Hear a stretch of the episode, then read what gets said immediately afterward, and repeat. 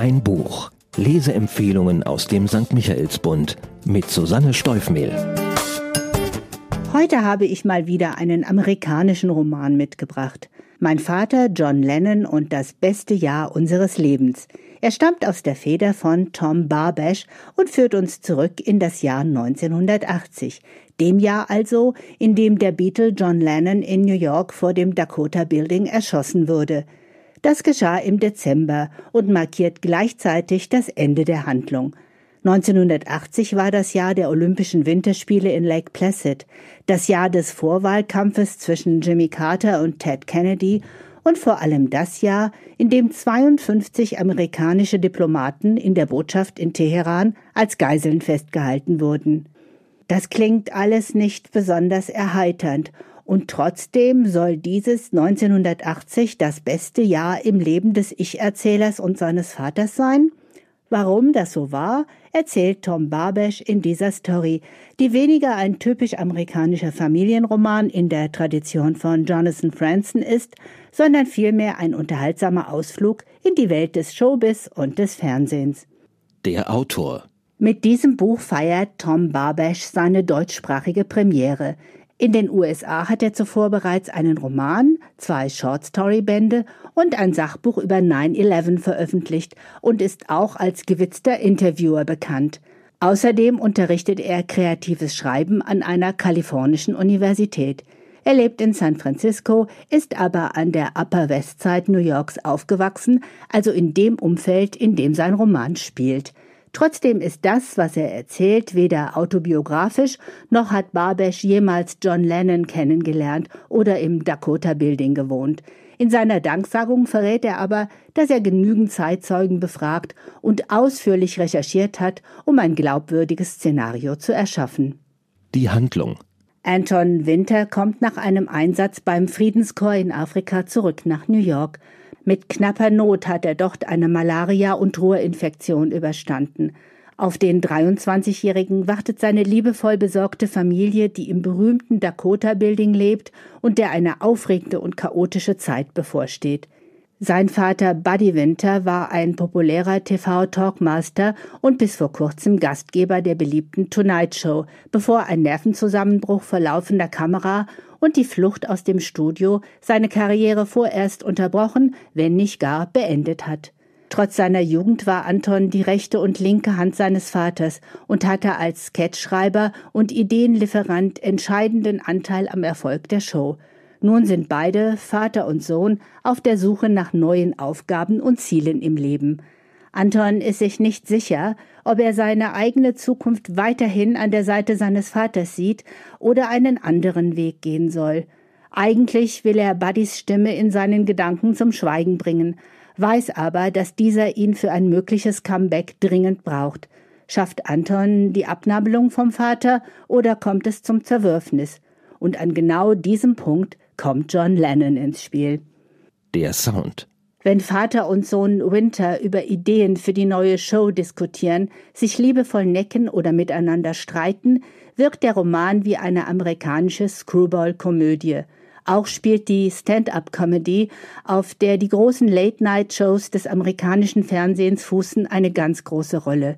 Die Story ist eine Hommage an das goldene Zeitalter der Talkshows, in der nicht wie heute die immer gleichen Gesichter auftauchen und sich ergebnislos streiten, sondern echte Größen aus Kultur, Sport und Politik bei einem klugen, schlagfertigen Gastgeber einen Starauftritt hinlegten. Wenn ich vom Sound spreche, darf natürlich auch der heimliche Held dieses Buches nicht unerwähnt bleiben – John Lennon und die Beatles haben Musik für die Ewigkeit geschrieben, und zu der Zeit, in der das Buch spielt, träumten viele noch von einer möglichen Wiedervereinigung der Fab Four. Eine meiner Lieblingspassagen ist die Beschreibung eines Segelturns auf die Bermudas, den John Lennon nachweislich unternommen hat. Anton Winter darf ihn begleiten. Das ist natürlich fiktiv, gibt ihm aber Gelegenheit, mit dem Musiker über Sinn und Ursprung verschiedener Songs zu sprechen und auch den Entstehungsprozess des letzten Albums Double Fantasy nachzuzeichnen. Über der Geschichte liegt also auch eine Art nostalgischer Schleier, der für ein wenig Melancholie sorgt. Störfaktor Ein kleiner, aber ärgerlicher Fauxpas ist dem Verlag auf der Rückseite des Buches unterlaufen, indem man den Roman im Jahr 1979 verortet. Zwar setzt die Handlung zum Jahreswechsel ein, aber das im Titel beschriebene beste Jahr unseres Lebens mit all seinen einschneidenden Ereignissen ist 1980.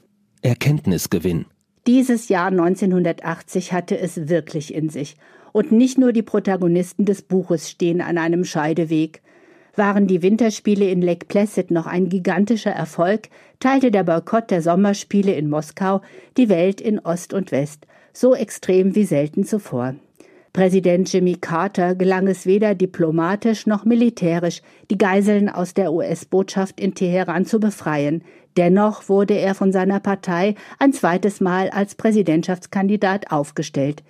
Sein Gegner um die Nominierung war Edward Kennedy, und diese Vorwahlkämpfe zwischen den beiden bilden einen spannenden Erzählstrang im Buch. Die ein oder andere Parallele zu dem, was momentan in den USA los ist, lässt sich erkennen, und man erhält mal wieder einen Beweis dafür, wie wenig und wie ungern die Menschen aus der Geschichte lernen. Der Blick 40 Jahre zurück ist beeindruckend gelungen und hat mich zu vielen weiteren Recherchen inspiriert, Ganz besonders über das legendäre Dakota Building, jenes New Yorker Apartmenthaus, das wie eine mittelalterliche Burg aussieht und in der Wolkenkratzer-Szenerie etwas fehl am Platz wirkt. Viele Berühmtheiten wohnten hier und als Location für die Dreharbeiten zum Polanski-Horrorklassiker Rosemary's Baby erreichte es Kultstatus. Und man bekommt Lust auf die Filme, Serien und Musik, die Tom Barbash so leichtfüßig in seine Story einfließen lässt. Für wen? Da John Lennon bereits im Titel erwähnt wird, ist es offensichtlich, dass sich Beatles-Fans angesprochen fühlen werden. Das hat mich selbst auch zum Buch greifen lassen und ich wurde mit einer guten Portion Beatles-Staub belohnt. Darüber hinaus wird dieser Roman allen Lesern und Leserinnen gefallen, die sich für die Kulturgeschichte des Fernsehens, die Stadt New York und für Popkultur gemischt mit ein wenig Promi-Klatsch interessieren und eine der schönsten Vater-Sohn-Geschichten der letzten Zeit gibt's obenauf. Zahlen, Daten, Fakten. Der Roman Mein Vater John Lennon und das beste Jahr unseres Lebens von Tom Barbash ist im Kölner Verlag Kiepenheuer und Witsch erschienen. Übersetzt hat ihn Michael Schickenberg. Das Buch umfasst 448 Seiten, kostet 22 Euro und man kann es in der Münchner Buchhandlung Michaelsbund oder online unter michaelsbund.de kaufen. Ein Buch, ein Podcast aus dem katholischen Medienhaus St. Michaelsbund, produziert vom Münchner Kirchenradio.